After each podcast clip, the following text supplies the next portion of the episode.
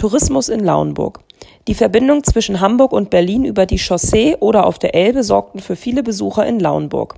Diese Besucher werden Touristen genannt. Für die Touristen war Lauenburg ein Ausflugsziel. Einige blieben nur einen Tag, andere übernachteten in der Stadt. Sie schauten sich die Stadt Lauenburg und deren Umgebung an. Besonders interessant für die Touristen waren die Seen, Wälder und Fachwerkhäuser. Hiermit startete 1870 der Tourismus in Lauenburg. Die Touristen schauten sich besondere Gebäude, Plätze oder Straßen der Stadt an.